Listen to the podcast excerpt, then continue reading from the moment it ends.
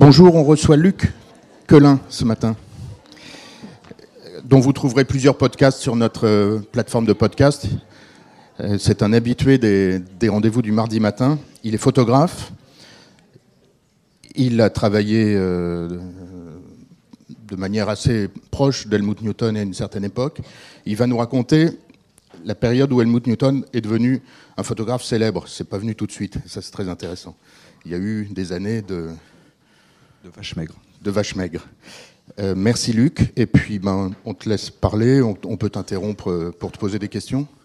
Et à toi, merci. Ben, merci Lucas, je vous remercie de, m'écouter. En fait, je, voulais juste vous donner quelques impressions. Je me, suis, je me suis basé sur ce livre, en fait, pour vous raconter la petite histoire, là, qui est son premier livre, en fait, qui a été édité en 1976 et qui l'a révélé, en fait, qui, qui, qui lui a permis de passer du stade de très bon photographe de mode, euh, qui travaillait déjà pour le Vogue, pour pas mal de journaux. Ça lui, a permis de franchir la barrière du grand public, en fait. À partir de ce moment-là, il est devenu vraiment Helmut Newton. Ça veut dire avec toutes ses, caractéristiques, euh, les femmes nues, les femmes un peu euh, difficilement acceptables pour le grand public, les photos de mode absolument délirantes, sa lumière de midi, par exemple, alors que tous les photographes généralement préfèrent la lumière du matin ou du soir pour essayer de faire une belle image. Helmut lui avait choisi l'inverse en fait, euh, une lumière du midi très dure en fait, il n'y a presque pas d'ombre. Et vous allez voir dans, certaines images en fait, on a l'impression que c'est juste des aplats, en fait un peu comme euh, David Hockney, vous savez, il n'y a pas d'ombre, c'est juste des personnages avec un fond. On a l'impression que tout ça est sur le même plan. Donc je voulais pas commencer par là, mais puisque c'est la photo préférée de Lucas, euh, je fais. un petit peu de brosse à relire. voilà. Et donc, donc, en fait, ça, c'est une des, photos des séries fameuses qu'il a fait, rue Aubrio, qui est une petite rue derrière le BHV. Et il habitait là, en fait, dans la, petite maison qu'on ne voit pas, là, au quatrième. Il avait son studio. Et c'était pratique parce que il se servait du studio pour le maquillage, la coiffure. On descendait, on faisait la photo là. Et à l'époque, il n'y avait pas de poteau horrible, il n'y avait rien, c'était vraiment une petite rue totalement déserte. Et ce qui permettait de travailler assez facilement. Et donc, cette photo-là, alors on, connaît la photo où le mannequin est seul, en fait, qui a fait l'affiche de l'expo il y a 2-3 ans au Grand Palais. Elle, est jolie, elle est belle et tout. Là, ce que je trouve assez intéressant, c'est qu'en fait, ça, pose aussi la problématique qui va, euh, qui va développer, en fait, tout au long de son travail, euh, cette espèce de contraste, en fait. Il y a toujours quelqu'un d'habillé et toujours quelqu'un de nu. C'est quand même assez spécial, c'est assez curieux, mais il va jamais se départir de ce phénomène-là, en fait. Et donc, moi, je préfère cette photo-là parce qu'elle explique bien son travail, elle explique bien qui, euh, qu'est-ce qu'il avait dans la tête, en fait. Une espèce de contraste absolument incroyable. Alors, peut-être, il a vécu à Berlin dans les années 20-30, euh, jusqu'en 38. donc, l'adolescence et Berlin à cette époque-là, c'est quand même pas très sympathique, on peut dire alors peut-être il il a vu tous ces gens, tous ces contrastes, tous ces, ces espèces d'ambiance un peu délétères d'avant la guerre. Et peut-être tout au long de sa vie, il a porté ça, peut-être dans sa création. Et donc là, c'est quand même le tailleur du Saint-Laurent, qui est quand même assez chic, assez classe. Et puis surtout, la femme nue, elle a un, chapeau, et donc qui était fait par une modiste qui s'appelait Colette, qui était très fameuse. Et donc, moi, je trouve que ça représente bien aussi l'époque, c'est-à-dire cette espèce d'arrogance, euh, de créativité, j'imagine que ce serait difficile de faire des photos comme ça maintenant, en fait. Et ce qui est assez terrible, mais en même temps, ça, permet à l'histoire de la photographie euh, de poursuivre son chemin et puis surtout d'avoir des jalons comme ça. Comme Helmut, comme Bourdin, par exemple, pareil, même époque, même coin, même quartier, même labo. Enfin, il y avait une espèce d'émulation absolument incroyable, euh, artistique, mise en scène, en fait, parce que toutes les photos qu'on va voir, euh, il, faut bien comprendre que les, photographes en fait, sont déjà des metteurs en scène. Et arriver à ce niveau-là, euh, ça, frise un peu le, pas le délire, mais une espèce de, double conscience. C'est-à-dire ils mettent en scène pour eux-mêmes, on ne le sait pas tellement, on ne sait pas tellement ce qu'ils ont dans la tête, et en fait ils mettent en scène aussi pour le public, pour le Vogue principalement, parce que Helmut il a travaillé comme beaucoup pour le Vogue, que ce soit Vogue Italie, Vogue France ou Vogue USA. Et donc, c'est un peu, un peu la problématique que je, voudrais euh, vous, montrer. Quoi. Donc en fait, il était euh, à 16 ans, En 1936, il commence euh, son apprentissage avec une, une photographe. Il rentre dans l'atelier d'une photographe qui s'appelle Iva. Alors je crois qu'on vous en a parlé il y a, il y a une, quinzaine de jours. ça. Donc je ne vais pas refaire l'histoire. Hein. C'est juste pour situer un peu l'Helmut et surtout pour montrer des photos euh, qu'il a vu réaliser sous ses yeux. Quand on est assistant, en fait, ce qui est assez sympa, c'est qu'on porte les cafés, on porte le matériel, on règle un peu la lumière. On participe à rien du tout, mais on observe. Donc si vous êtes un peu curieux, un peu démerde et euh, un peu sur le coup comme ça, euh, ça, vous, ça vous sert en fait, c'est comme un brouillon pour votre travail futur, pour développer ce que vous avez vraiment envie de faire. Donc en fait, Helmut Newton, à 16 ans, il rentre chez cette photographe qui était assez connue à l'époque, qui s'appelle Else Neulander. Donc son surnom c'était Eva. Et là, il observe. Et c'était une, fille assez connue, assez démerde, qui faisait des photos de mode, des photos de portraits, euh, des, expérimentations, pas mal de choses assez intéressantes. Et toute sa vie, il va lui rendre hommage. Donc, j'ai mis aussi des photos où il utilise un peu les mêmes vêtements, juste comme un rappel dans le temps, en fait. Euh, il y a une photo de Loulou de la falaise, en fait, euh, qui doit être un peu plus bas. voilà. En fait, cette photo-là, cette photo de Loulou de la falaise, là, qu'il a fait en 75, en fait, elle rappelle furieusement la photo que Yvan avait faite euh, vas-y, descends un peu. Vas-y, descends. Descends, voilà. Voilà, en fait là-haut. Ouais, en fait la dentelle. Donc si vous voulez, il y a une espèce de correspondance.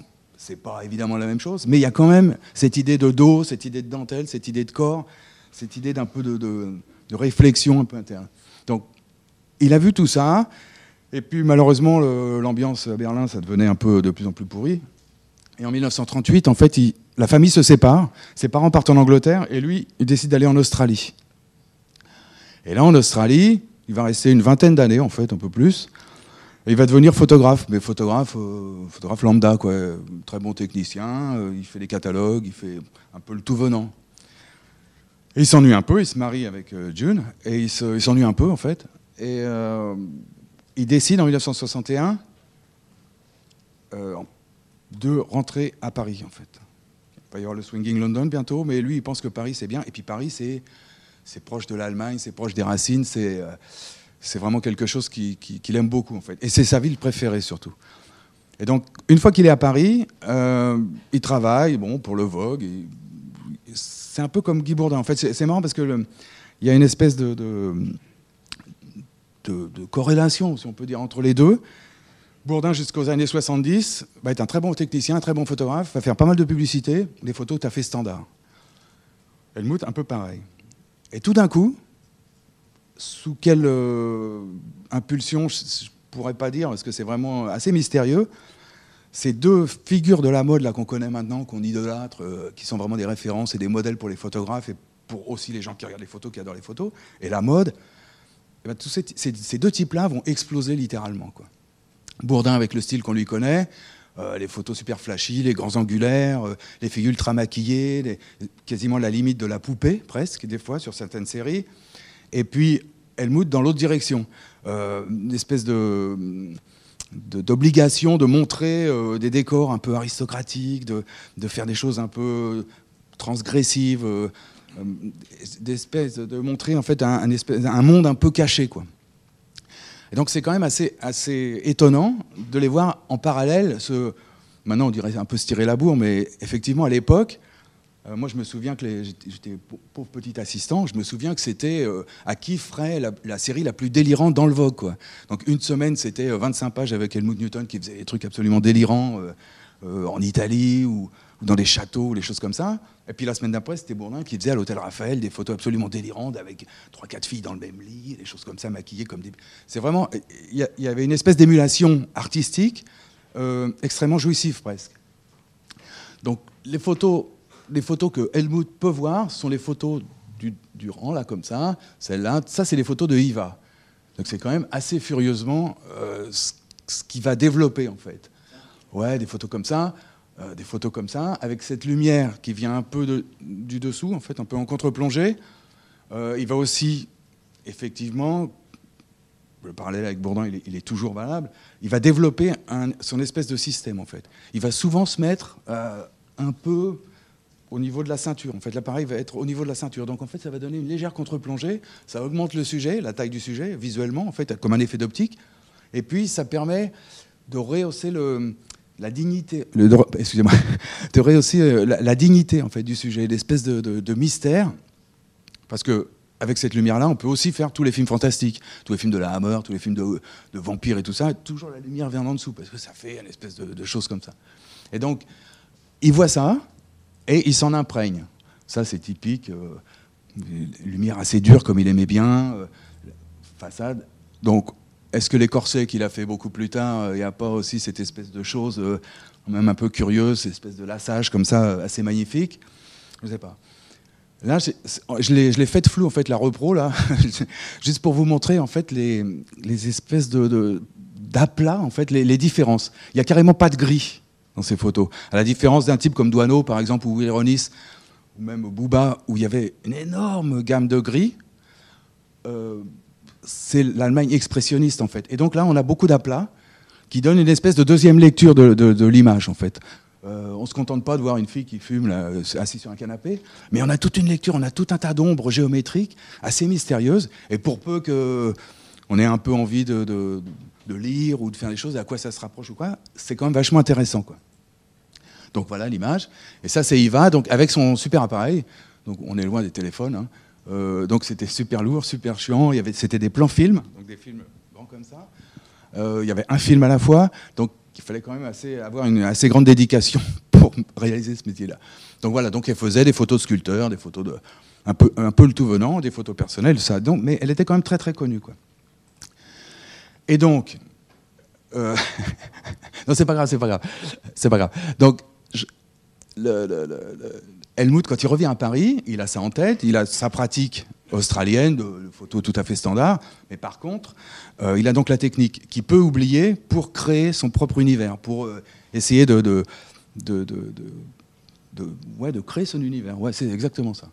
Et donc, du coup, il commence par réunir une équipe en fait, euh, qui va être toujours la même tout au long de ces années, pendant 25 ans une équipe de coiffeurs et de maquilleurs. Alors évidemment, on parle, on parle jamais d'eux, parce que c'est un peu les petites mains, quoi. Mais toutes ces photos, là, toutes les photos que vous allez voir, sans les coiffeurs et les maquilleurs, c'est des photos qui n'auraient pas eu lieu d'être, en fait, qui n'auraient même pas pu être créées. Parce que, ça, par exemple, c'est Jean-Louis David. Bon, Jean-Louis David, tout le monde connaît les salons, mais Jean-Louis David, c'est un type euh, admirable, un type magnifique, surtout un très bon technicien coiffure. Et donc, il faisait partie de l'équipe d'Helmut, mais il faisait aussi partie de l'équipe de Hans Führer, l'équipe de Guy Bourdin, l'équipe de Peter Lindbergh plus tard. Donc, il y a vraiment toute une équipe. Et parmi eux, il y a. Je les cite parce que. enfin, je me, permets, je, me, permets de les citer parce que c'est des gens importants. Il y avait Valentin, qui travaillait pour Jean-Louis David, Katia, sa femme, qui travaillait pour Jean-Louis David. Et puis, côté maquilleur, il y avait Heidi Moravec, qui travaillait beaucoup avec Guy, en fait.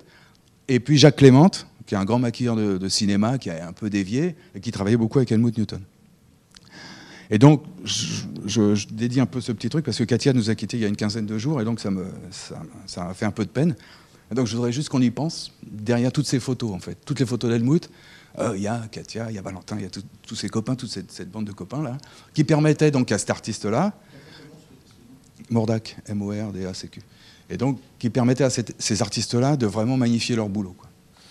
Donc, euh, là, alors, fais un peu dans, le désordre, mais c'est pas, pas très grave. En fait, les deux photos, là, euh, dans les années 80. Voilà, parce qu'il faut mettre l'autre à côté, sinon c'est bête. Donc, dans les années 80, Helmut Newton est, requis par Libé pour faire un portrait de Jean-Marie Le Pen. Et euh, Newton, c'est un type, comme tous ces mecs-là, ils sont très cultivés, en fait. Ils ont une espèce de, de banque d'images intérieures qui est absolument phénoménale. Jean Paolo, tous ces types-là, c'est des mecs extrêmement cultivés. Et donc il, accepte. Personne ne voudrait faire la photo de Jean-Marie Le Pen à l'époque, sauf Helmut Newton. Alors évidemment, il est très connu, c'est très sympa. Le Pen est très flatté, évidemment. Euh, il ne sait pas du tout à quoi ça va ressembler, mais il est très flatté. Et donc Helmut fait la photo de Le Pen avec son chien. Et euh, le lendemain, dans euh, tous les journalistes, oh, comment ça se fait, euh, ce mec-là, faire une photo de Le Pen, c'est quand même scandaleux. En plus, avec son chien, qu'est-ce que c'est que cette histoire et tout. Bon, bref, Newton est descendu en flammes au-dessus des ciels berlinois. Et donc, euh, et la semaine d'après, il s'explique, il dit Oh non, non, mais c'est, moi, j'ai, rien fait du tout. En fait, c'est une photo qui existe déjà. je me suis juste contemplé de, la, faire en photo d'aujourd'hui. Et la photo d'origine, c'est celle-là. Et alors évidemment, là, les journalistes, ils ont un blanc, et euh, c'est dit, bon, bah, alors révisons nos classiques. Quoi.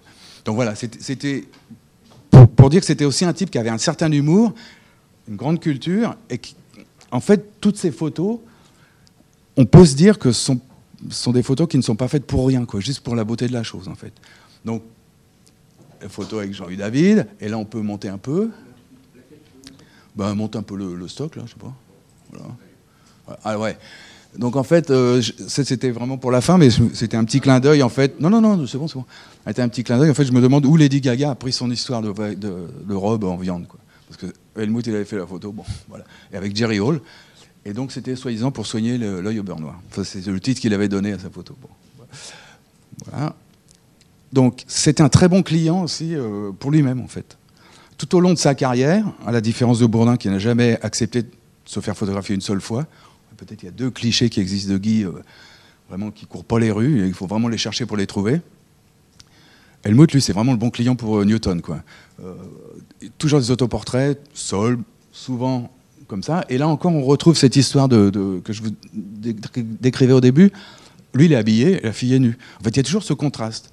Donc, je ne sais pas, peut-être un psy pourrait expliquer pourquoi, mais il, a toujours cette histoire de retrait, donc derrière un habit, et puis cette histoire d'exposition sans habit. Et donc tout au long de, tout au long de sa, carrière, en fait, euh, il, va, il va utiliser cette problématique, que ce soit pour lui, pour les autres, pour ses photos de mode ou quoi. Donc voilà, donc ça c'est Helmut, 76, euh, la grande période, ses chaussures vernies et tout ça. Bon. Non, non, c'est pas Yoko Ono. Euh, il a fait beaucoup de femmes en fait parce que il avait plusieurs euh, tics, si on peut dire, enfin des, des, photos récurrentes qui venaient en fait à chaque fois qu'il essayait. Donc l'exemple type, c'est la femme qui marche en fait. Euh, il a fait énormément et, avec constance en fait des femmes qui marchaient. Souvent, elles sont nues, elles ont un peignoir, là c'était pour je sais plus trop quelle marque, des manteaux de fourrure, des choses comme ça. Et en fait, il y a un, peintre assez fameux, un peintre américain qui s'appelle Edward Hopper, qui a fait un tableau qui carrément un copie, enfin qui a fait un tableau. Les, images d'Helmut sont plutôt des copier-coller du tableau de Hopper qui s'appelait The Girly Show, où ouais ouais je, l'ai aussi, euh, ouais ouais je l'ai mis là aussi.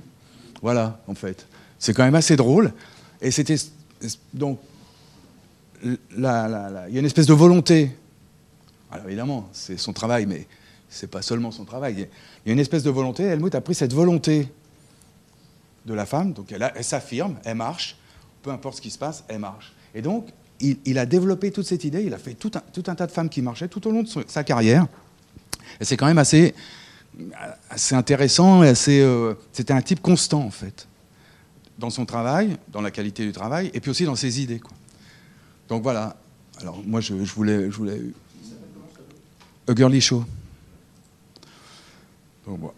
Donc, on continue. Et donc là, par exemple, cette photo-là, c'est assez drôle parce que ça, c'est euh, vraiment juste avant l'apparition du livre, euh, dans les années 80. C'est au studio de Vogue, qui est donc place du Palais Bourbon, là où il y a l'Assemblée nationale. On voit l'Assemblée nationale derrière, en fait, les bâtiments qui, qui longent. La porte du studio est ouverte. Ça, c'est June Newton. Ça, c'est Helmut avec son fameux Burberry, là. Et donc, en fait, encore cette histoire de femme nue et de lui habillé. Il y a toujours, et ça, ça fait partie de la grande série. Alors, je l'ai pas, euh, il l'avait pas faite à l'époque, donc je l'ai pas reproduite. Euh, ouais, ouais, ouais. C'est un, livre. Hein. Et euh, et, donc, en fait, il avait fait toute une série. je sais pas si certains de vous l'ont vu, des femmes qui marchaient vers lui, en fait. Il y avait quatre femmes de face comme ça, nues, comme ça, absolument impériales. Et la même chose avec des tailleurs. La même chose avec des tailleurs. Et donc, ça, ça a, eu lieu un peu dans le même contexte. Et donc, il s'est mis à la place de la femme en tailleur, elle mis son Burberry. Et donc, je trouve ça assez, euh, assez symptomatique, en fait, de, son travail et de, sa pensée. Et donc, là, l'idée, il y a le miroir, la porte est ouverte, tout le monde regarde. Il y a, 25 lectures, en fait, euh, dans une image comme celle-là. Et ça, ça, la rapproche, ça la rapproche, ça, des images de Iva, en fait, qu'on a vu, des choses un peu contrastées. Donc il y, a toute cette imagerie un peu expressionniste allemande qu'il a travaillé avec lui, bah, comme ça, dans un coin de sa tête, et puis il pouvait le replacer, l'éclairage s'y prêtait, la fille a quand même un corps assez musclé, euh, il y, a, toute cette histoire aussi. Euh, alors, je sais que Lucas va hurler, mais euh, c'était un grand admirateur de Leni Riefenstahl. Alors, Leni Riefenstahl, c'est pareil, elle a quand même. C'est quelqu'un de, limite. Par contre. Non, j'ai pas d'image. Tu vois, j'ai été poli avec toi, j'ai pas mis d'image. mais donc, elle a quand même inventé certaines choses, et surtout beaucoup de choses en contre-plongée, en fait. Le cinéma, les films documentaires, les choses comme ça. Et donc, lui, il l'adorait. Il l'a rencontré deux fois. Donc, euh, quand il l'a rencontré, c'était une femme qui avait, je euh, je sais pas, 90 ans à l'époque. Et euh, elle a vécu jusqu'à 101 ans, ce qui est quand même assez exceptionnel. Voilà. donc, bon, as vu, j'ai été respectueux. Mais on, est obligé de la citer parce que c'est aussi une référence inconsciente en fait dans son travail. C'est-à-dire le coup de se mettre toujours un peu en contre-plongée, c'est elle qui a quand même quasiment inventé l'affaire, quoi. Euh, elle avait fait creuser des tranchées pour mettre la caméra, pour suivre les athlètes. Enfin, il y, a vraiment une réflexion visuelle et il y a un, cousinage assez certain. Donc là, c'est les photos typiques au flash. Alors, il utilisait son flash euh, un peu comme il utilisait la lumière du jour. C'est-à-dire, la lumière du jour, c'était plutôt midi, donc euh, très peu d'ombre, un peu des cernes. Donc, tout le monde levait un peu le visage pour avoir des jolis visages, mais très, très peu d'ombre. Et donc, la lumière du flash, il utilisait pareil. Le petit flash sur l'appareil, il n'y a carrément pas d'ombre, tout est un peu écrasé. Et donc il arrive à, avoir le même, euh, le même rendu euh, visuel, que ce soit au flash ou en lumière du jour.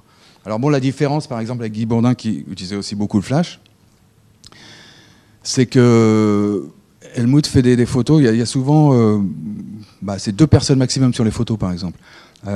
c'est jamais des groupes, comme Bourdin faisait avec des groupes de filles, ou, ou, Penn par exemple, l'expo, là, si vous ne l'avez pas vu, je vous encourage à y aller. Euh, avec toutes ces, filles qui sont sur les échafaudages, des trucs comme ça. Euh, Avdon faisait aussi beaucoup de photos de groupe, par exemple. Helmut, il y a très très peu de photos de groupe. Euh, quand il y a deux personnes, c'est vraiment le bout du monde. Quoi. et donc ça aussi, c'est assez intéressant. Ça en dit pas mal sur, la relation aux autres, sur ce qu'il voulait promouvoir. Ou, à mon avis, il cherchait plutôt les des individualités un peu, un peu spectaculaires. Il tournait autour, il faisait pas mal de séries avec elle, par exemple. C'est toujours un peu les mêmes mannequins sur euh, l'espace d'une année. Il va reprendre les gens pour faire des maillots, pour faire des robes de soirée, pour faire des ci, pour faire des ça. Faire des photos personnelles, ça. Et donc, il, cherche plutôt à, à s'approprier un type, une représentation, ce type de, de femme, et puis de tourner autour et de se projeter dedans, en fait. Donc c'est quand même assez, assez différent. Alors évidemment, il a, fait il a fait pas mal de portraits en fait dans les années 90 euh, d'hommes, hein, euh, mais à l'époque, carrément, on les compte sur les doigts de la main les photos d'hommes. En fait, ça ne l'intéresse pas du tout. À part celle, celle-là. Non, euh, ça c'est bon. Alors bon, là, oui, voilà, celle-là. Non, non, celle-là. En dessous là. Donc celle-là, c'est en fait c'est son agent, un type qui s'appelait Xavier Moreau, qui était un escroc notoire, mais évidemment il ne le savait pas à l'époque. Et donc euh, là, c'est pareil, il y a deux lectures où c'est le type qui garde la fille pour lui, ou c'est l'inverse. Et dans l'esprit d'Helmut, c'est l'inverse. C'est la fille qui tient le type et qui dit bouge pas. Et donc, elle a besoin d'aucun artifice pour le maintenir comme ça. Alors, évidemment, lui, il est parti avec la caisse, donc c'est assez drôle. L'histoire est assez drôle. Euh, une fois que le livre est sorti, euh, il, a été le, ouais, une fois que ce livre est sorti, il y a eu l'agent aussi. Il était l'agent de, de, aussi. Et un beau matin, il est parti avec la caisse. Et donc, ils l'ont retrouvé plusieurs années plus tard à New York. Il est passé en procès. Bon, voilà, c'est une histoire ancienne, c'est une petite anecdote. Mais ça, fait aussi le sel de tous ces boulots-là. Peut-être on pense que c'est euh, très sympa, c'est un peu flashy et tout ça. Euh, à l'époque, c'était surtout des, types qui travaillaient vachement, en fait, qui cherchaient à dépasser le voisin et qui cherchaient à se dépasser eux-mêmes. Et donc, souvent. Et la presse de mode a été terrible. À l'époque, la presse de mode, 22 pages de Bourdin, 22 pages de Newton dans le Vogue c'était génial. Quoi. Moi, je me souviens, euh, on attendait le, quoi, comme on attendait le Messie presque. Alors évidemment, moi, ça m'intéressait parce que j'étais assistant, mais quand même, il y avait vraiment une vraie émulation. Quoi. Et, moi, j'étais assistant de Hans ouais. Et donc, euh, comme, euh, tous ces, photographes-là habitaient dans le même quartier, en fait. Ils habitaient là, ouais. rue Aubriot, rue des Écouffes pour Guy Bourdin, et puis rue, rue, des Archives pour Hans. On avait tous le même labo, qui était Publimode, qui était rue du Roi de Sicile. Donc tous les assistants se retrouvaient là.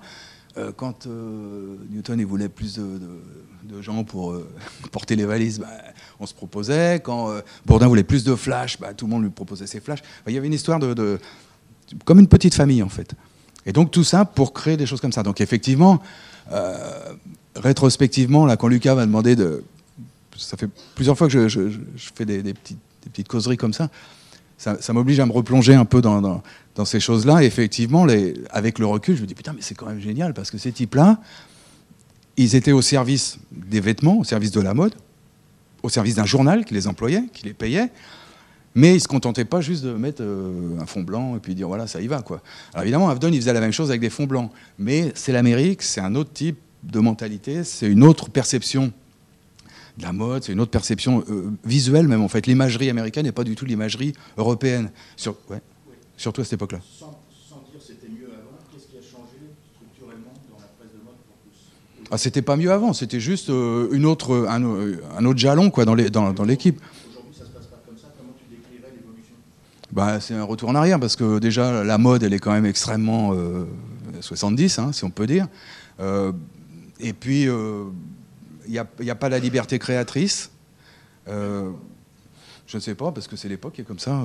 La, liberté créatrice elle est là, elle est dans les ordis, elle est dans ces trucs là. Donc elle n'a plus rien à voir avec le visuel. Par exemple, on, discutait de tout ce qui se passe, des, des comment s'appelle des programmes de télévision et choses comme ça. Avant, il y avait, une chaîne qui s'appelait La 7, l'ancêtre d'Arte, où il y avait des émissions assez culturelles, euh, des choses vraiment euh, que vous ne pouvez pas trouver ailleurs sur les autres chaînes. Maintenant, en fait, il y a très peu de choses culturelles sur Arte, qui sont saucissonnées, qui sont découpées, qui sont une espèce de présentation vachement euh, un peu un peu flashy, ouais, un peu comme ça, un peu moderne, faut faire jaune, faut faire moderne et ça. Bon. Et la culture, c'est assez. Par contre, il y a une énorme proportion de sujets de société. Et en fait, la culture s'est déplacée vers les sujets sociétaux. Eh bien, la culture visuelle de ces types-là, en fait, c'est un avis, hein, elle s'est déplacée vers la culture euh, visuelle de ça, des, des ordi, des trucs comme ça. Et là, là, il y a vraiment un champ créatif absolument délirant. Euh, évidemment, c'est pas du tout le même genre, mais c'est un champ créatif et c'est un champ peut-être probablement culturel aussi, probablement culturel. Sauf que cette époque-là, c'était une époque visuelle. Et ces types-là, ils en ont profité à fond la caisse. Et puis, quand on voit. l'époque est visuelle aussi. Oui, l'époque est visuelle, mais pas pareil. Il n'y a plus de journaux, par exemple. Les, journaux, ils vendent plus rien, quoi. Je veux dire, vous regardez ça en ligne maintenant. On regarde les journaux sur l'ordi, quoi. On ne va pas acheter, euh, ou très peu, ou alors à moins d'être collectionneur ou de vouloir. Mais il y, a aussi un. C'est normal, on est à l'IFM. non, mais tu vois ce que je veux dire? Alors, c'est alors c'est autre. Les marques, les marques laissaient faire. Absolument, absolument, absolument, absolument. Il n'y avait aucune contrainte. Euh, tu disais, oh, bah tiens, le, vêtement, bah non, je peux rien en faire, on le fait pas. Mais c'était un truc de Saint Laurent ou de Gucci, là, bah, on le fait pas. Personne ne disait rien. Maintenant, vous avez un cahier des charges. Vous faites ci, ça, ça. Il faut tel genre de photo. Euh, Valentin m'a raconté que même il a, il a fait une séance avec un photographe anglais l'autre jour. Le mec, il avait accroché des parutions il avait découpé dans les journaux des parutions et il voulait faire les photos, ben voilà, ça doit ressembler à ça. Et euh, Valentin a regardé, il y avait une photo de Bourdin qu'il avait fait lui en 75. Le mec, il le savait pas. Le, photographe le savait pas. Donc, euh, Valentin, il s'est trouvé un peu bête. Il dit Oh là là, terrible, terrible. Donc, je, crois qu'il y, a une autre perception des choses. Effectivement, ça, c'est un, corps de, photos qui existe. Donc, les gens ont le droit de piocher dedans. Avant ça, les photos de Man même les photos qu'il a fait de mode, euh, c'est des photos sympas, mais ces photos en studio, il n'y a pas de. C'est pas une expression qui, passe à travers les photos. Là, c'est la personnalité du type qui passe dans la photo. C'est euh, j'ai envie de faire ça, euh, tiens, je vais mettre un costume, je vais mettre ci, je vais mettre ça, le fourrure là, je vais mettre ça. Donc, et il le met et il fait son image. L'image, elle sert à deux propos avant le, vêtement, avant de la fourrure, à lui faire plaisir à lui et à finir dans un livre. Donc il y a quand même, c'est quand même beaucoup pour une seule image. Une question. Comme il n'y a qu'un micro, je, le prends. Juste, est-ce que tu peux nous dire sur des shootings comme ça, le rôle de, euh, enfin, le, directeur artistique ultime, c'est le photographe? Non, non, le directeur artistique, il est dans son bureau. Oui. Le directeur artistique est dans son bureau. Sur le set, euh, ben, il y a le coiffeur, le maquilleur, la rédactrice, qui a son portant avec les vêtements. Ça, c'est la veille. Donc tout le monde choisit là, il dit bah, il y a tant de pages, alors on fait un petit croquis. On dit bah, une double, alors ça va faire tant de doubles, alors on va mettre ça double, tel vêtement ça double, tel vêtement ça va être simple, tel vêtement la fille va être comme ci, comme ça. Ben, ça, on va faire ça dedans, ça, on peut faire ça dehors parce que c'est mieux, parce que si c'est sombre, bah, c'est plus dehors, c'est plus facile à faire, à rendre les, tissus sombres. Donc, il y a une espèce de mise en place, comme un repérage en fait, euh, qui se passe. Et puis le lendemain, on va au studio ou dehors ou, ou dans un château comme là-bas, euh, et tout est quasiment préparé. Donc là, les filles arrivent, sont maquillées, coiffées, on s'habille, et Helmut, là, prend la fille, il dit bah voilà, on va se mettre là, je vais me mettre là, les assistants ils règlent la lumière, ils se débrouillent, et voilà, on fait le truc. Et une fois que c'est fait, on passe à la suivante. Il y a... Le directeur artistique, c'est le, type qui fait euh, le journal, qui fait le. Quand vous achetez le Vogue, bah, il y a écrit direction artistique, il y a le nom, il y a un nom.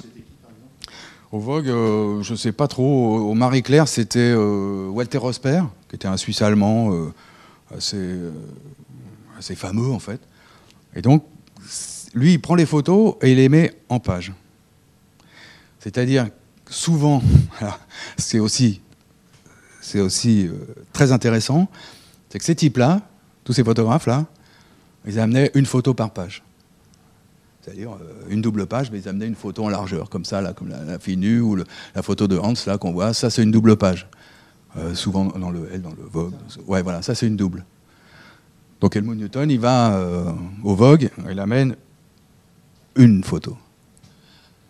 Maintenant, si vous faites ça, vous dites, bah, où est le reste? On exige absolument une montagne de photos. Il faut, ouais, je vais faire l'editing, je vais faire ci, il faut 50 photos, on va choisir la meilleure. Etc. Quelle choisir la meilleure? À cette époque-là, les photographes étaient assez considérés, et donc ils choisissaient eux-mêmes le truc. Et le directeur artistique prenait la photo et la mettait en page. Alors il les mettait avant le sujet, ou au milieu du sujet, ou après, suivant le l'impression que ça donnait, pour, pas que les, les, 20 pages de suite soient ennuyeuses. Ils mettaient euh, deux simples, quatre simples, une double, une double noir et blanc, enfin, suivant l'impression du, du, journal. Donc il y avait vraiment un travail de, création artistique, mais en fait, le directeur artistique n'était là que pour recevoir les photographies, pas pour dire bah, je vais recadrer là. Vous dites pas Helmut Newton, même à cette époque-là, il, était connu, mais bon, euh, il était surtout respecté. Ces gens-là étaient respectés pour ce qu'ils faisaient. Et ils savaient très bien, les directeurs artistiques savaient très bien, en confiant un travail à ces photographes-là, qu'ils n'allaient pas avoir les photos en biais, vue de dessus, vue de dessous, quand on allait voir les vêtements. C'était vraiment. Ils avaient, ces photographes-là avaient conscience aussi de la, de la valeur de ce qu'ils mettaient en valeur, en fait. C'était des vêtements qu'il fallait vendre. Et donc, il fallait les montrer correctement. Quoi. Sur ce sujet qui est assez important pour nous, aujourd'hui, Peter Lindbergh, euh, Steven Meisel, euh, ou, euh, ils, ils, ils, travaillent pareil ou pas? Juste, qu'est-ce qui a changé pour eux? Pour eux, il n'y a pas changé parce que Peter, il est arrivé euh, quoi, dans les années 80. Donc Helmut avait déjà une belle carrière, Guy Bourdin aussi, et, et Peter Lindbergh, c'est rigolo parce que lui, c'est un photographe lambda qui avait une grande carrière en Allemagne, et puis tout d'un coup, euh, Paris, c'était quand même une, des capitales de la photographie et de la photographie de mode à l'époque. Et s'est dit, voilà, qu'est-ce que je fais en Allemagne? Il ne se passe rien, je fais du catalogue, je vais venir à Paris. Et donc, moi, je me souviens très bien, ce qui était assez fun d'ailleurs, il avait euh, arrosé euh, tous les studios, toutes les rédactions, vraiment tout, le monde. Il avait copié la, une du New York Times où, où Lindbergh avait traversé l'Atlantique et il avait mis sa photo. Il avait Peter Lindbergh arrive à Paris. Bon, je trouve ça assez fun. Et donc, il, a, il avait quand même cette conscience du vêtement à photographier. Et donc, c'est des types qui étaient au service du vêtement, malgré les choses personnelles qu'ils faisaient passer dans les photos. C'était pas des idiots, ils savaient très bien qu'il fallait vendre. Et donc, les directeurs artistiques, par ricochet, ils savaient très bien quand on leur donnait une photo, ils allaient voir le vêtement, ils allaient avoir une photo d'enfer, ils allaient avoir une bonne exposition et rien à faire derrière. Juste à la placer dans le journal pour qu'elle soit encore rehaussée. Par rapport aux photographes américains dont je parlais tout à l'heure, il y a aussi une vraie différence, c'est qu'ici, euh, ces, types-là sont sortis du studio en fait. Euh, ils ont plus ou moins laissé le fond blanc de côté, le fond gris, le fond un peu, neutre. Ils sont sortis. Donc Helmut, il a fait tout ce qui était un peu aristocratique, tous les châteaux, tous les trucs, les grands hôtels et tout. Bourdin, il a fait tous les hôtels possibles et imaginables, toutes les plages euh, de E, de Mers-les-Bains, tous les trucs en Normandie.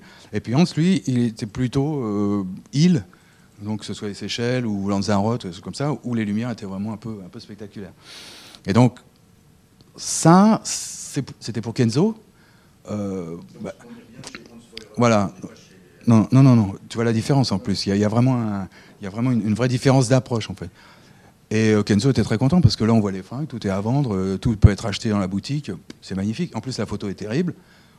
On se demande ce qui se passe, on ne sait pas où on est. Donc, il y y a aussi une projection. Alors, Hans, il était plus, euh, plus nature, en fait, euh, que Helmut. Helmut était un peu, c'est quand même un petit un peu torturé comme Bourdin. C'était des gens qui avaient une espèce de, de, révolte interne, euh, une espèce de, de- quelque chose d'assez puissant.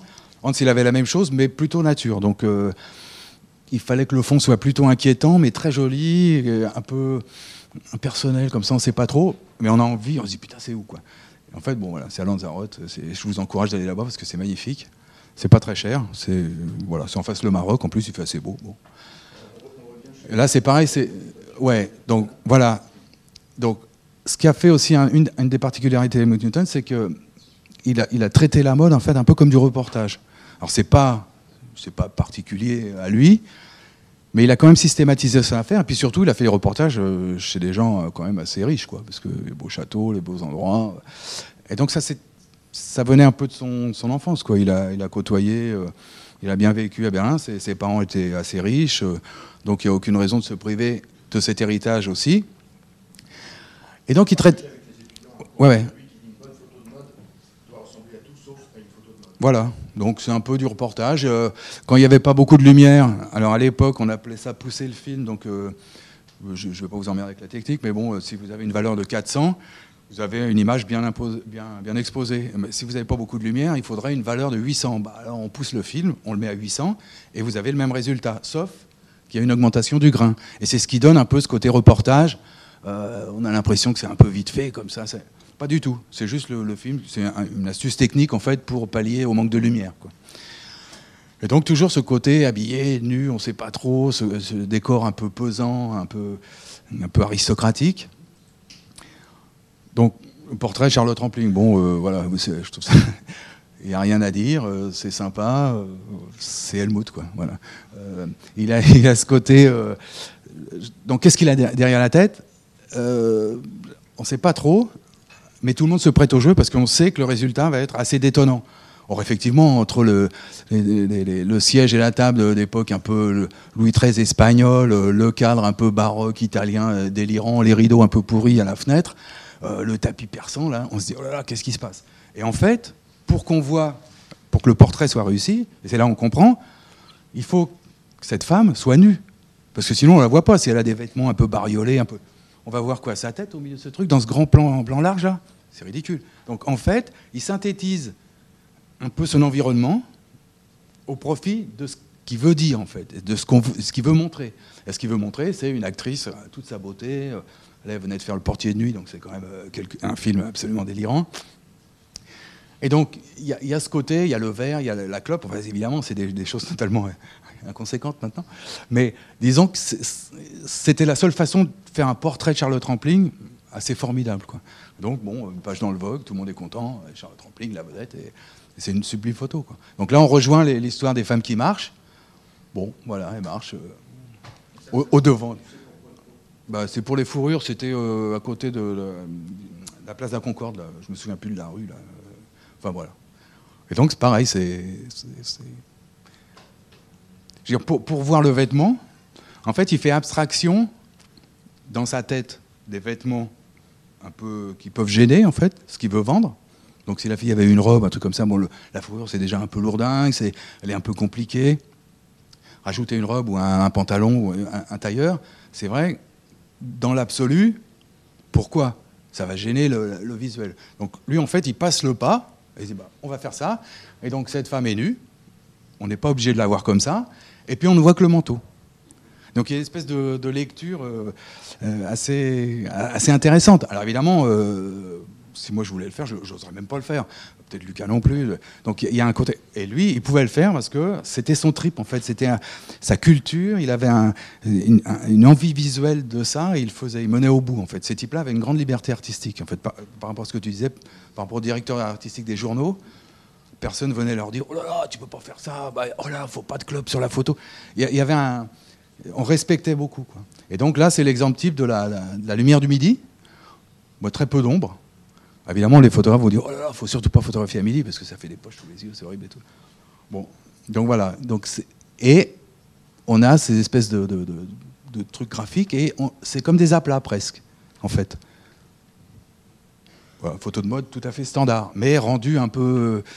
Le décor est étrange, la pose est étrange, on ne sait pas, y a une espèce de, de, jarretière, on ne sait pas trop. Les manteaux sont quand même assez euh, terribles.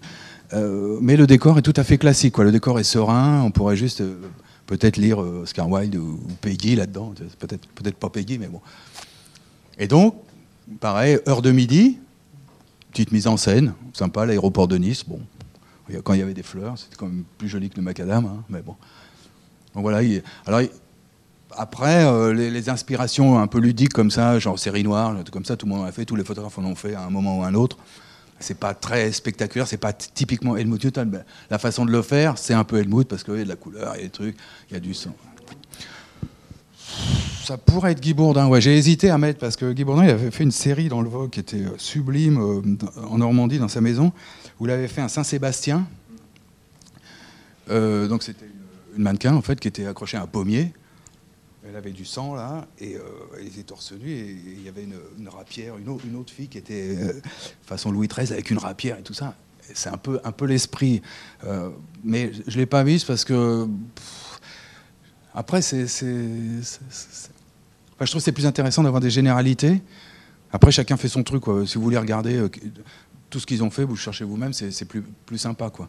Par contre, les, grandes lignes en fait du travail de ces types-là, c'est sympa de le savoir, parce qu'effectivement, quand on regarde les images une, à côté des autres comme ça, et puis après on en voit dans un autre magazine, c'est difficile de faire euh, de, suivre sa pensée en fait. Pour moi, ça m'aide aussi parce que là, tout d'un coup, je suis obligé de faire la même chose. Et donc, je, vois très bien euh, ce qu'il voulait faire. Ça, c'est une photo de Hans aussi, donc un peu la même série à Lanzarote. Et là, on vendait des choses de Kenzo. Kenzo était très content parce qu'effectivement, euh, on voit que ça. On voit, la face- on voit la moitié du visage d'Imam, qui est quand même assez euh, génial. Et, en plus, c'était une fille charmante. Quoi. Et donc, mais c'est une photo, c'est carrément, on pourrait écrire Kenzo, et c'est une photo de publicité presque. Or, c'est une page duel euh, tout à fait standard. Quoi. Ben, parce que Helmut, il a rarement fait des, plans serrés, serrés comme ça, en fait. Ouais, ouais. Parce que. euh, et puis, ça, c'est la lumière naturelle, il n'y a pas de flash. Avec Hans, euh, on n'utilisait carrément jamais de flash, quoi. Euh, jamais de réflecteur, jamais de flash. Donc, quand maintenant, vous voyez des, gens qui font des, photos avec des réflecteurs, vous savez, quand vous êtes dehors, bon, il n'y a pas de lumière, mais les gens ont toujours un peu des réflecteurs comme ça. Moi, ce que je vais vous dire, c'est pas terrible, mais c'est pas utile en fait d'avoir un réflecteur. Il suffit juste de savoir utiliser la lumière qui, tourne tout autour. Et donc Hans, il, est, il est connu pour ça en fait, pour utiliser la lumière comme elle est, donc de se débrouiller pour avoir un réflecteur naturel, que ça peut être euh, le sol, un mur, ça peut être n'importe quoi, ça peut être rien du tout, ou l'atmosphère ambiante comme à Lanzarote, parce qu'il y a une espèce de- d'ambiance vraiment magnifique. Et donc la lumière est assez plate, mais en même temps, euh, on a ce relief et tout ça. Alors évidemment, c'est dû un peu au maquillage, c'est dû, c'est pas une photo, il n'y a aucun hasard. Euh, Helmut, il disait toujours, ouais, moi je fais des photos, c'est par hasard, tout ça. on dirait de rire. Je voudrais vous lire un truc, ce qui m'a fait éclater rire parce que euh, ça faisait longtemps que j'avais pas lu. Et en fait, tout est super préparé, quoi. Tout est super préparé. C'est jamais, euh, oh bah tiens, mets-toi là, bon, c'est super, on passe à autre chose. C'est jamais ça, quoi. C'est toujours, on dessine plus ou moins, on fait ça, on a un portant, on a des accessoires, euh, tout le monde est prêt. Le, le- le maquilleur est, est briefé, il va dire bah, fais ça plutôt fort, plutôt pas fort. Le coiffeur, bah, plutôt un chignon banane ou plutôt laisse tomber comme ça avec un babyliss. Il y, a, toujours une super préparation. Et la dernière étape, c'est la photo. quoi. Et là, la fille est seule. Et donc, pareil, bah, voilà, euh, c'était pour un, truc suisse, une marque suisse. Ouais, pour Bogner, en fait, qui est un, type qui, qui fabrique des, des vêtements de ski un peu, un peu luxueux, des choses comme ça. Et il, faut des, des couvertures, des choses comme ça. Donc pareil, des photos assez simples. voilà. Là, par opposition, et aussi pour montrer que tout le monde a ses obsessions, ça c'est une photo de Peter en fait, et lui, euh, son obsession c'est les martiens. Alors bon, il tripe un peu là-dessus. Et donc tous les ans, pour le Vogue Italie, il va euh, dans le désert à côté de Los Angeles et il fait des photos de martiens. Et donc mise en scène maximum, mais il vend quand même des choses quoi. Donc on lui publie euh, des doubles pages parce qu'il y a, y a ce côté, ouais, ouais, ouais, c'est photo de Peter. Mais il y en a deux, deux, trois autres là. Je voulais juste, voilà. Donc il vend les vêtements, il vend les vêtements, il fait son truc. euh, c'est une très belle photo. Euh, majoritairement, c'est en noir et blanc, parce qu'il aime, beaucoup ça. Et puis, c'est, comme les films des années 60, des années 50, les films de science-fiction, tout en noir et blanc, c'est magnifique. Et donc, ça donne une certaine. Euh, je sais pas, c'est un appel, quoi. Euh, on, on peut pas. Évidemment, vous, allez me dire, c'est juste une photo. Bon, là, je suis d'accord avec vous. Mais si on s'intéresse à la photographie, moi, j'ai envie d'aller là, quoi. c'est juste, euh, j'ai envie de lire un peu un bouquin qui va se rapporter à ça. J'ai envie de regarder peut-être d'autres choses qu'il a fait. Donc, ces types-là aussi avaient cette espèce de. Euh, comment C'était pas un enseignement qui, diffusait à travers leurs photos, parce que ça aurait été. Euh, ils n'auraient pas du tout aimé ce genre de, plan, tu vois. Mais en fait, ce qu'on peut en retirer, c'est presque un enseignement. C'est on regarde ces images, on se dit ah ouais, pourquoi elle a fait ça? On peut, Comment faire ça? Est-ce qu'on peut faire ça? Pourquoi ne pas faire ça? Donc ça, invite à une réflexion personnelle qui, à mon avis, quand on s'intéresse à la photo ou à la mode, tout ce qui tourne un peu autour, ça peut être vachement enrichissant en fait. Euh, beaucoup plus que euh, dire bon ben voilà c'est juste des photos, c'est des photos. Euh, eux, ils, Ouais, je sais que c'est pas une Newton, ouais. Parce que c'est pas assez dur, quoi. c'est un, un, romantique qui a fait ça. Peter, c'est un, mec, un cœur d'artichaut, quoi. Donc ça, ça se voit, quoi. Tu vois, il n'y a aucune euh, agressivité, c'est méditation plutôt, tu vois. Euh, euh, là, bon, il fait ça, tu vois, c'est pareil, tu crois pas un instant, c'est une mise en scène, c'est fun. Helmut, il n'aurait jamais fait un truc comme ça. Tu vois, la fille qui avait ses mains comme ça tout à l'heure avec le type qui était par terre, elle rigole pas. Elle est juste comme ça, en fait. Ça, c'est la différence des, personnalités. Peter, il faut que ça soit un peu show-off, quoi. Helmut, jamais, jamais il fait ça, quoi. Si les gens ils rigolent, c'est un peu méchamment. Euh, donc il y, a des styles aussi. Hans, il va faire jamais. Euh, pareil, les, filles riront jamais, quoi. Euh, il y a une espèce de, sérieux voulu. Ou, mais c'est un peu le type quand vous faites un portrait de quelqu'un, vous lui demandez pas de sourire. Ça fait crétin, quoi. Je vais regarder la photo après, je voilà, de quoi j'ai l'air. Vous dites juste d'être normal. Ça semble évident, quoi. Mais malgré les trucs, c'est bêta, quoi. et c'est des photos qui vieillissent très mal en plus. Les photos qui vieillissent bien, c'est des photos comme ça. ça, c'est Bourdin. On ne sait pas ce qui se passe. Euh, il vend des maillots. Donc le mec qui a fait le maillot, il est content parce qu'on le voit bien, son maillot. Il va le vendre. La photo est démente. Qu'est-ce qui a, qu'est-ce a pris? On ne sait pas. Euh, les tables sont vides. Là, il y a une mise en scène absolument incroyable. Euh, la fille est maquillée comme une poupée, en fait. bon, Bourdin, c'est pareil, c'est un cas aussi, un cas d'espèce, quoi. Euh, que, tout le monde, que tout le monde nous envie, en fait, curieusement. Qui a une vie, il n'a pas une vie rigolote, euh, mais c'est un créateur génial. Et derrière ces photos-là, pareil, il y a les mêmes gens. Il y a Jacques Clémente, il y a Valentin, il y a Katia, euh, il y a Heidi Moravec, là c'est Heidi, le maquillage. Donc c'est toujours le même petit groupe de gens qui au service de trois ou quatre créateurs à l'époque. Et donc moi je me souviens, on se battait en fait pour les avoir parce qu'ils ne pouvaient pas se dédoubler. Donc et dire, bah, Helmut, il fait avec euh, Valentin ou avec Jacques Clément cette semaine-là, bah, la semaine d'après, euh, il faut qu'il soit avec nous. Quoi. Et la semaine d'après, il était avec Bourdin. Donc il y a un côté vachement. Euh, ce qui tissait presque des liens assez incroyables, parce qu'on était obligé d'être sympa. Si on voulait les avoir, on était obligé d'être sympa. Donc ces gens-là avaient une importance. Oui, oui, oui. Oui, oui, oui parce qu'ils se prêtaient du matériel. Donc il y avait un grand. D'ailleurs, un grand respect, quoi, parce que personne n'essayait de marcher sur les plates-bandes de l'autre. Helmut, il n'a jamais fait une photo au 15 mm comme ça. Jamais. Euh, il gardait son objectif de 50 mm, avec son petit appareil Olympus euh, à 3 francs 6 sous, là. Par contre, ce qui était chic, c'est qu'il avait deux, deux hard Louis Vuitton monogrammés, et dedans, il avait ses objectifs et tout ça. Ça, c'était chic. il était le seul. Donc voilà, euh, ça, ça c'est Guy. Et donc, d'après Delacroix, pour ne pas le citer, et vous voyez ce que je vous disais, la lumière qui vient d'en dessous, en fait. Pareil, il est plus bas, donc ça donne cette espèce de. ça rehausse euh, l'affaire, et puis ça, ça, augmente le mystère, en fait. Alors, la lumière augmente le mystère, mais le fait la position comme ça augmente aussi le mystère. Et puis là, bon, ben, on voit les vêtements, il peut les vendre, il n'y a aucun problème. Donc en fait, ces gens-là, non seulement ils faisaient des photos perso, mais ils, respectaient aussi les, couturiers, les créateurs, euh, les modistes, et ce qu'on veut, les accessoires. Une chose à propos de ça. Ce, que tu dis là, on, sort de, Helmut Newton, mais, c'est une idée intéressante. Non, non, mais c'est bien. Non, non, mais c'est bien. Et il y, a un parallèle dans la mode dont, Didier Grimbach parle souvent ici quand il vient. Je ne sais pas s'il en a parlé cette année, mais les créateurs avancent en grappe. C'est-à-dire que Vous n'avez pas seulement Mugler, vous avez Montana aussi, et vous avez, et vous avez Jean-Paul Gaultier, et tous. C'est des générations qui se connaissent, qui travaillent ensemble, qui, travaillent aussi en fonction les, uns des autres. Ça, c'est super intéressant. Avance en grappe aussi, ouais. En grappe de photographe. Donc, Tout le monde connaît la photo de Jean-Marie Perrier, de tous les créateurs de mode en 2000. Voilà. Elle... Bah, Helmut, il n'aurait jamais fait ce genre de photo, par exemple. Juste pour situer le. Bah, ni, ni, Guy, d'ailleurs. Borda, il n'aurait jamais fait ça non plus. Euh, donc voilà. Donc, euh, et voilà. Donc euh, là, je l'ai mise pour, faire un petit rigolo. Donc, donc les, les, les, espèces de groupes, en fait, que Guy Bourdin affectionnait, en fait. donc là, les vêtements, on peut les acheter carrément sur commande, c'est tous magnifiques, on les voit bien, il n'y a aucun problème. Et ce qui se passe derrière, c'est ça qui est drôle en fait. Donc derrière, vous avez euh, torse nu, euh, Kazakh rose là, euh, Guillaume, qui est donc le fondateur de Mozart. À l'époque, c'était un grand salon. Et Guillaume, il faisait, c'était le coiffeur de Guy, le coiffeur de Helmut, le coiffeur de Hans. Et Bourdin, c'était quand même assez rigolo. Et il tenait absolument, quelquefois, à mettre les, tous les gens qui étaient derrière devant. Donc là, il y a Guillaume qui saute sur le lit. Et le grand type en flic américain, là, c'est Jacques Clément, qui est donc un des plus grands maquilleurs de la place de Paris à l'époque, et qui le poursuit. Quoi.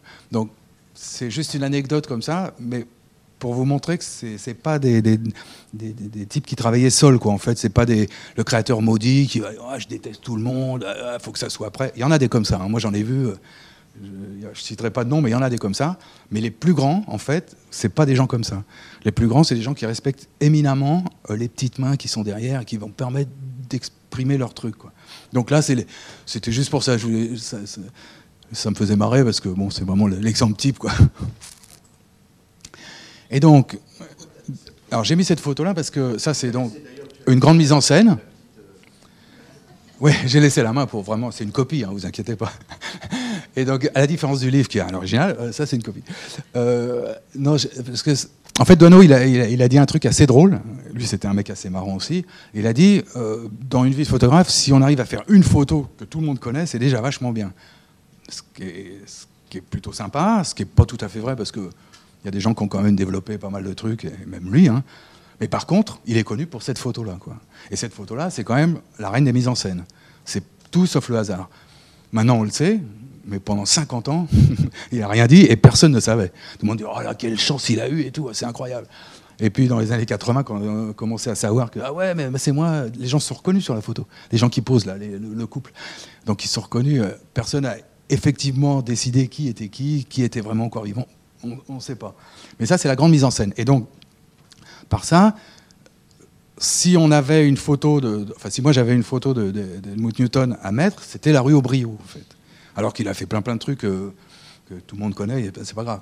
Euh, par exemple, ouais, ouais, ouais, voilà. Pour moi, celle qui représentait Helmut Newton, c'est celle-là. Alors évidemment, c'est rien d'original. Hein. Euh, bon, le baiser de l'hôtel de ville, c'est rien d'original non plus. C'est juste, on a l'impression que c'est comme ça. Là, on a l'impression que c'est comme ça, de filles. Bon, euh, c'est pas du tout comme ça, c'est sublime. Saint-Laurent était très content sûrement qu'on voit son tailleur de cette façon-là. Euh, il y a l'ambiance, il y a la rue, il y a le Paris. Il y a tellement de choses à prendre là-dedans, en fait, que moi, à mon avis, ça représente son truc. Parce qu'il adorait Paris. Et son grand, son grand, sa grande déception, il, a, il, avait été, je crois que c'est dans les années 90, peut-être ouais, 90 ou 2000, euh, plutôt 2000, euh, la MEP voulait lui faire une grande euh, rétrospective en fait. Ouais. Et il avait dit Ah ouais, ce serait sympa, mais j'aimerais bien avoir une salle à mon nom, parce qu'il y a des salles avec les noms de photographes. Et j'aimerais bien avoir une salle à mon nom. Ah bon, pourquoi pas Il le méritait quand même. Et on lui a dit Oh non, non, non, non, non, non, une salle à votre nom, non, vous comprenez. Donc, je ne sais pas pourquoi ils ont refusé, mais en fait, ils ont refusé. Et donc, ça l'a extrêmement offusqué. Et c'est dit, bah, puisque c'est comme ça, euh, non seulement il n'y aura pas de rétrospective, mais en plus je vais tout emmener à Berlin, toutes mes archives et tout ça. Et donc il est enterré à Berlin, à côté de Marlene Dietrich. Il y a un énorme bâtiment à Berlin qui représente tout le travail d'Helmut Newton, qu'on peut voir, qui est une fondation qui est absolument démente. Et Paris s'est privé de ce type qui adorait la ville. Quoi pour moi, il y, a plusieurs trucs aussi vachement. Euh, euh, dans, la photographie aussi, il y a aussi cette histoire-là, l'histoire derrière la photo elle-même ou derrière la représentation des mannequins, des choses comme ça. C'est jamais innocent, quoi, en fait. Euh, D'ailleurs, il y a aussi un la fin de sa vie. Est-ce que tu peux nous parler du château Marmont, de, sa, fin de vie en Californie où il habitait encore à Paris? Non, ça c'est prétentieux. Je veux pas. Ouais, ouais. Je veux pas avoir l'air prétentieux. Euh, je sais pas s'il y en a qui, connaissent Los Angeles. Et donc Los Angeles, c'est assez grand, mais le, coin qui nous intéresse, il y a euh, Sunset Boulevard, où il y a tous les clubs et trucs comme ça, qui fait 35 km de long, qui est un énorme truc et tout, très sympa. Il y a juste la fin, en fait, qui va vers les collines, où il y a le signe d'Hollywood, qui est assez intéressant. Et puis au-dessus, il y a Hollywood Boulevard, où il y a toutes les étoiles, en fait. Et au bout d'Hollywood Boulevard, ça tourne un peu vers euh, un endroit qui s'appelle Laurel Canyon, qui est assez connu des musiciens, en fait. Et là, sur, le, sur la colline, enfin au début de la colline, il y a un énorme bâtiment qui s'appelle le Château Marmont, qui est un hôtel, un hôtel des années 30, et qui est le repère de toutes les stars, de tout ce que ça. Et en 2004, donc Helmut il séjournait toujours là-bas pour faire ses photos. Et euh, donc il y a le, parking, et puis une énorme descente qui, qui, tombe là dans Hollywood Boulevard, et ça tourne comme ça. Il a pris sa caisse, une Cadillac évidemment, hein, parce que c'est normal, et il a eu une crise cardiaque en fait dans la descente. Et donc euh, la voiture est partie comme ça, par chance, il n'y avait personne, et il est rentré dans le mur d'en face en fait. Et donc il est mort comme ça, les gens l'ont trouvé, personne ne savait qui c'était. Euh, ouais, ce vieux mec là, qu'est-ce qui se passe et tout ça. Donc il a eu une fin assez, assez rigolote quoi. Mais voilà, on aurait pu faire une photo de lui. Il y a un photographe qui fait beaucoup de mise en scène euh, euh, dans ce genre-là, qui s'appelle euh, Grégory Crutzen, qui, fait beaucoup de, énormes mises en scène, des accidents, des choses comme ça. Peut-être ça aurait pu faire un truc avec lui.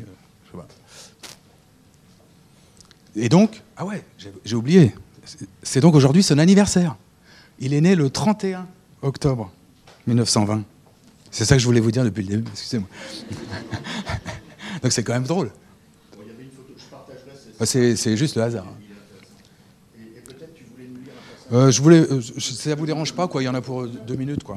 Et puis il y a sûrement des questions, mais il faudrait que j'aille chercher un autre micro parce qu'il y en a un qui a rendu. Que tu... Voilà. En fait, je voulais un, un truc.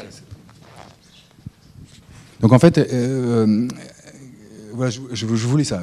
Donc Helmut, dit voilà, j'adore les villes. Chacune, chacune est une, chacune est une patrie. En juin dernier, j'ai séjourné huit jours à Prague. C'était une cité magique, surtout la nuit. Quand les lumières s'allument, la ville devient un décor. D'accord? Euh, Donc il a une photographie qui s'appelle Dans le Nouveau Monde, parce que c'était une des premières fois où il retournait à l'Est, en fait, à l'Est de l'Europe. Hein. Euh, est une photo sans artifice, méfiance. L'éclairage, euh, donc euh, oui, l'éclairage est naturel. La femme de dos n'est pas un mannequin, mais un guide. La fille de l'historienne tchèque Anna Farova. Et l'homme est son petit ami, l'homme à côté d'elle. Hein. On était là pour photographier la rue. Voilà. Euh, elle s'est soudain déshabillée. Qui peut croire ça? À part peut-être un journaliste. Puis une passante a surgi avec son chien. C'est alors que j'ai fait la photo. J'avais jamais prévu ça. J'aime qu'il arrive des choses inattendues. Utiliser le hasard est ma façon de prendre des risques. Bon, on pense qu'on veut, mais c'est quasiment impossible. Une femme qui arrive son chien, la fille qui se déshabille, moi ça m'est jamais arrivé, ça n'arrivera jamais à personne. Personne d'entre vous, j'imagine. Donc, voilà aussi, euh, c'était pas un type dénué d'humour, quoi. Euh, il avait assez conscience de, de lui, de ce qu'il projetait, de ce qu'il disait et suffisamment pour embobiner les journalistes qui, le, qui cherchaient à comprendre Ah oui, mais monsieur Newton, les, vos femmes, elles sont toujours comme ci, il y a des corsets, toujours comme ça. C'est le boulot des journalistes. Euh, le boulot d'Helmut, lui, c'était de passer au-dessus, dire c'est mon truc, ça vous regarde pas, moi je fais des photos. Quoi. Donc voilà. Je, je, il y a quelques photos. Bah ça, ça c'est Jean-Louis David, donc c'est une fille qui s'appelle Eva et qui venait de se faire couper les cheveux pour figurer dans une photo d'Helmut parce qu'il voulait que la fille ait les cheveux courts. Et donc Jean-Louis David, on voit juste le petit profil là-bas, euh, c'est lui qui officiait. Quoi. Et un homme charmant. Et ça, je, je l'ai mis parce que déjà, euh, vous êtes allé voir l'expo euh, ah, Ça vous avez aimé ah, Terrible. Et donc, c'était un des premiers portraits. Il a, sur la fin de. Enfin, ouais, à partir des années 90, il a fait pas mal de portraits, en fait, Helmut, parce que ça payait bien, il était un peu près de ses sous. Donc, il était très content de, de faire des portraits, de gens célèbres, évidemment. Et ça, c'est c'est en 75 à la piscine de Ligny, parce que sur la Seine, à côté du pont Alexandre III, il y avait une piscine avant, euh, qui s'appelait la piscine de Ligny, qui était un endroit vachement sympa d'ailleurs. Et il faisait beaucoup de photos là-bas. Et donc ça, c'est un portrait d'avec. Donc ça rassemble aussi pas mal de caractéristiques de, ce qu'il faisait. Il est bas, il regarde comme ça. David Hockney à moitié nu. Euh, bon, ils vont pas le pantalon, c'est un portrait. Donc ça, et donc, il y a cette espèce de, sportif. Euh, la lumière tombe. Donc il y a tout un tas de trucs. Donc qu'est-ce qu'il veut dire euh, Est-ce que David Hockney a une autre personnalité? Est-ce que Helmut veut penser qu'il a une autre personnalité? Est-ce qu'il veut qu'on prenne le, oh, le pantalon, il est magnifique? Donc il y, a tout un tas de choses. Et puis la piscine, bon, c'est évidemment Bigger Splash, hein, il n'y a aucun souci. Ça c'est la première truc mais il y a quand même une espèce d'ambiguïté dans la photographie. Donc il faut toujours, euh, faut toujours faire attention à ce qu'on nous montre, en fait. Ça veut dire, par extension, euh, si vous voyez des images, euh, méfiez-vous, essayez de la lire. prenez pas trop pour argent comptant, quoi. Ça, ça me semble une explication assez simple pour comprendre le truc. Que ce soit des images comme ça, des images de mode, ou des images de presse. les images de presse sont de plus en plus bidonnées, donc il faut vraiment faut vraiment avoir l'œil, quoi. Là, c'est une photo qui n'est pas bidonnée, c'est une photo normale, c'est une lecture tout à fait que quelqu'un de sensé peut avoir. Ah, qu'est-ce qu'il veut dire? Voilà, il y a un raisonnement. Photo de presse, euh, on veut juste vous vendre un truc, euh, vous faire pleurer, vous faire ci, vous faire ça. Euh, mais le, principe est le même. L'idée, en règle générale, c'est méfiez-vous de ce qu'on vous montre. Regardez bien, est-ce qu'on ne veut pas vous vendre ça? Par exemple, je suis allé voir Blade Runner, là bon, c'est sympa et tout ça. Et à un moment, son espèce de voiture arrive vraiment dans le coin de l'écran. Et qu'est-ce qu'on voit sous la calandre? Peugeot. Je vous le donne en mille, Peugeot. Je dis, qu'est-ce qui se passe? Publicité déguisée. Donc, faut juste, faut juste savoir. Voilà. Donc c'est tout ce que. Bah, celle-là, voilà, c'est l'exemple type de l'éclairage naturel, euh, des cadences, ce qu'on veut. Euh, château, euh, luxe, euh, ennui, euh, attente. Enfin, il y, a tout un tas de choses qui passent. Enfin, on fait ce qu'on veut, quoi. Mais c'est une super photo. Et un peu comme Charlotte Rampling, en fait. Photo de loin, le sujet au centre, dénudé, parce que comme ça on le voit. donc il y, a un côté aussi accroche, quoi. Un type, il voulait vraiment faire passer son idée et savait comment les gens allaient la recevoir. Et pour qu'ils la reçoivent, il fallait que ce soit comme ça. Oui. Euh, bonjour. Euh, merci pour nous raconter l'envers du décor, c'était super intéressant. C'est gentil. Euh, j'ai une question qui va peut-être paraître un peu stupide, mais tout à l'heure vous parliez de, son appareil photo de Monsieur Newton, un Olympus un peu pourri. Est-ce que ça veut dire que parfois il pouvait shooter en automatique ou c'était toujours manuel Non, toujours en manuel. Toujours en manuel. Et même, je vais vous dire un truc, c'est que pour, pour, pour faire la blague vis à -vis des clients, il obligeait euh, Francis, qui était son assistant, son premier assistant, Francis Acoulon, qui est un mec charmant, il l'obligeait à faire comme au cinéma, vous savez, à mesurer la distance de l'objectif au sujet avec un mètre, un mètre de couturière. Ça, bah, bah, quand on fait la mise au point, bah, c'est 3,50 mètres, alors il mettait son objectif sur 3,50 mètres comme si c'était efficace. Donc c'est un type, comme tous ces mecs-là d'ailleurs, extrêmement, euh, euh, comment des grands techniciens. Ils savaient exactement ce qu'ils faisaient et ils avaient oublié la technique. Il s'en servait. Donc il avait un Olympus standard euh, avec trois optiques, il y avait un 28, un 35 et puis le 50. Le 50 qui était son objectif favori, quoi, qui est l'œil humain, quoi.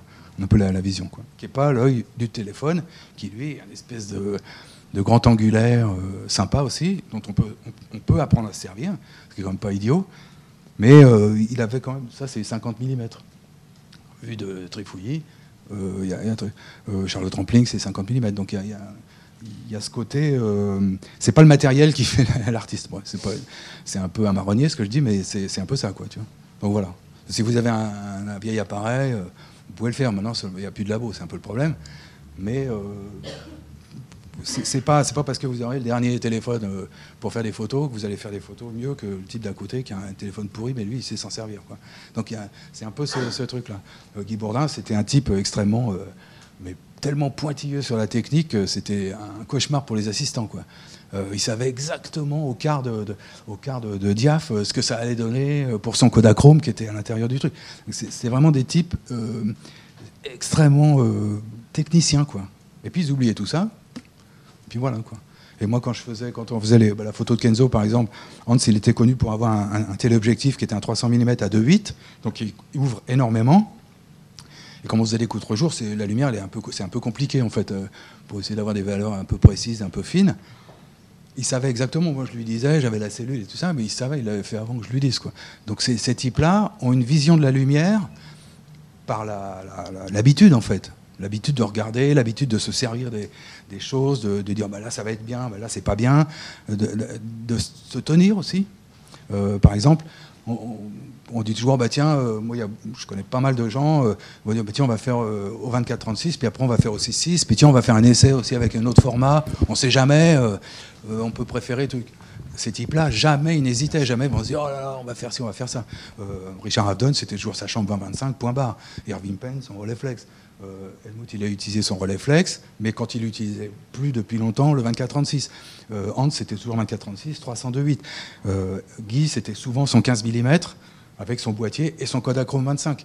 Donc les gens, ils, ils se, donnaient un espèce de pattern euh, technique qui suivait scrupuleusement. Quoi.